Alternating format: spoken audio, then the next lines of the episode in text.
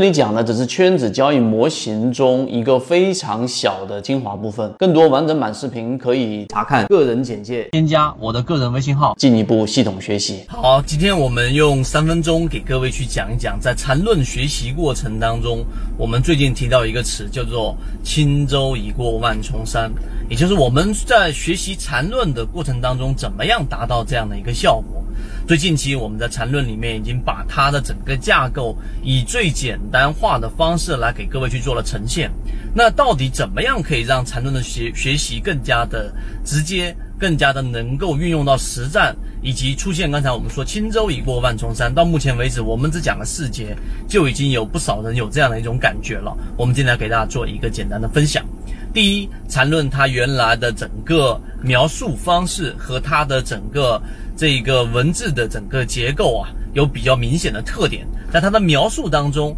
为了要在整个博客在当时的论坛 BBS 上面吸引到更多的人进来进行讨论，于是他一定会用一些比较我们说的特点啊，第一个就是比较辛辣的语言，第二个是用比较这一种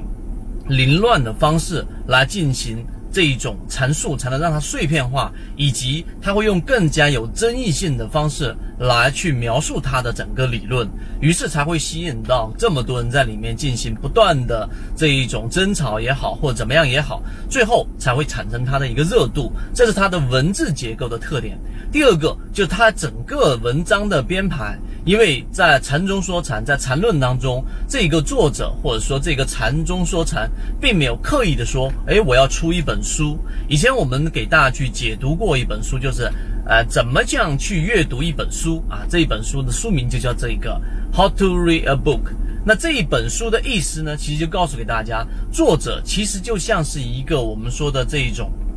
投手，他投一个球给你，而你呢，本身是一个我们说击打的选手。你要去接到他的球，取决于他本身投球给你的是不是一个好球。例如说，我把这个球投到很偏远的地方，那你再厉害的人，你也没办法抓到这个球，也没办法击打住这个球。所以，作为一个书的作者，如果他是以出书，或者是以想要去真正的把自己的内容以最简单的方式传递给别人的时候呢，他的在目录，他的在文章的整个编排结构上，他一定会沿着一定的逻辑性，由浅入深啊，由简单到难，由能实战，再逐步的给它完整化和细化。这个是所有真正去在快速阅读和快速去提取能力的人都会知道的一种方式。那么禅论里面，它之所以会让很多人一次又一次的去阅读，一次又一次的去实践，一次又一次的去深入，总是被挡在门外，没有办法介入。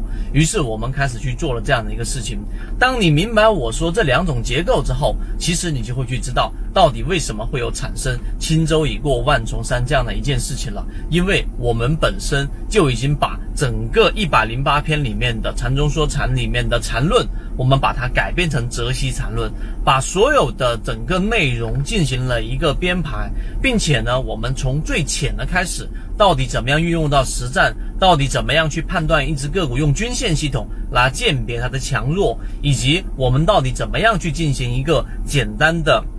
这个中继还是一个转折的判断，我是买在中继还是买在转折啊？怎么样去做这一种实战上的操作，并且我们举出当下呢？那可以去作为一个验证的例子等等。我们做了很多这样的巧思，最终让一个本来很深涩的、很难懂的一个结构，本来被束之高就的一个缠论，最终变成所有人都能听得明白、学得会的泽西缠论。所以这个今天三分钟，我们也是用泽西禅论，用我们这个禅论的结构的方式来给大家去说明一个模式要去学习到底应该怎么去做。所以这个三分钟的视频，如果你听明白了，我觉得你至少在这个点上会有一定的收获。希望我们今天三分钟对你来说有所帮助。好，和你一起终身进化，各位再见，拜拜。我们一直秉承着授人以鱼不如授人以渔的这样的一个理念。如果你还没有添加到我的个人微信号的，可以直接拿出手机添加我的个人微信号，可以私聊留言获取通道，分享我所有的完整版课程视频。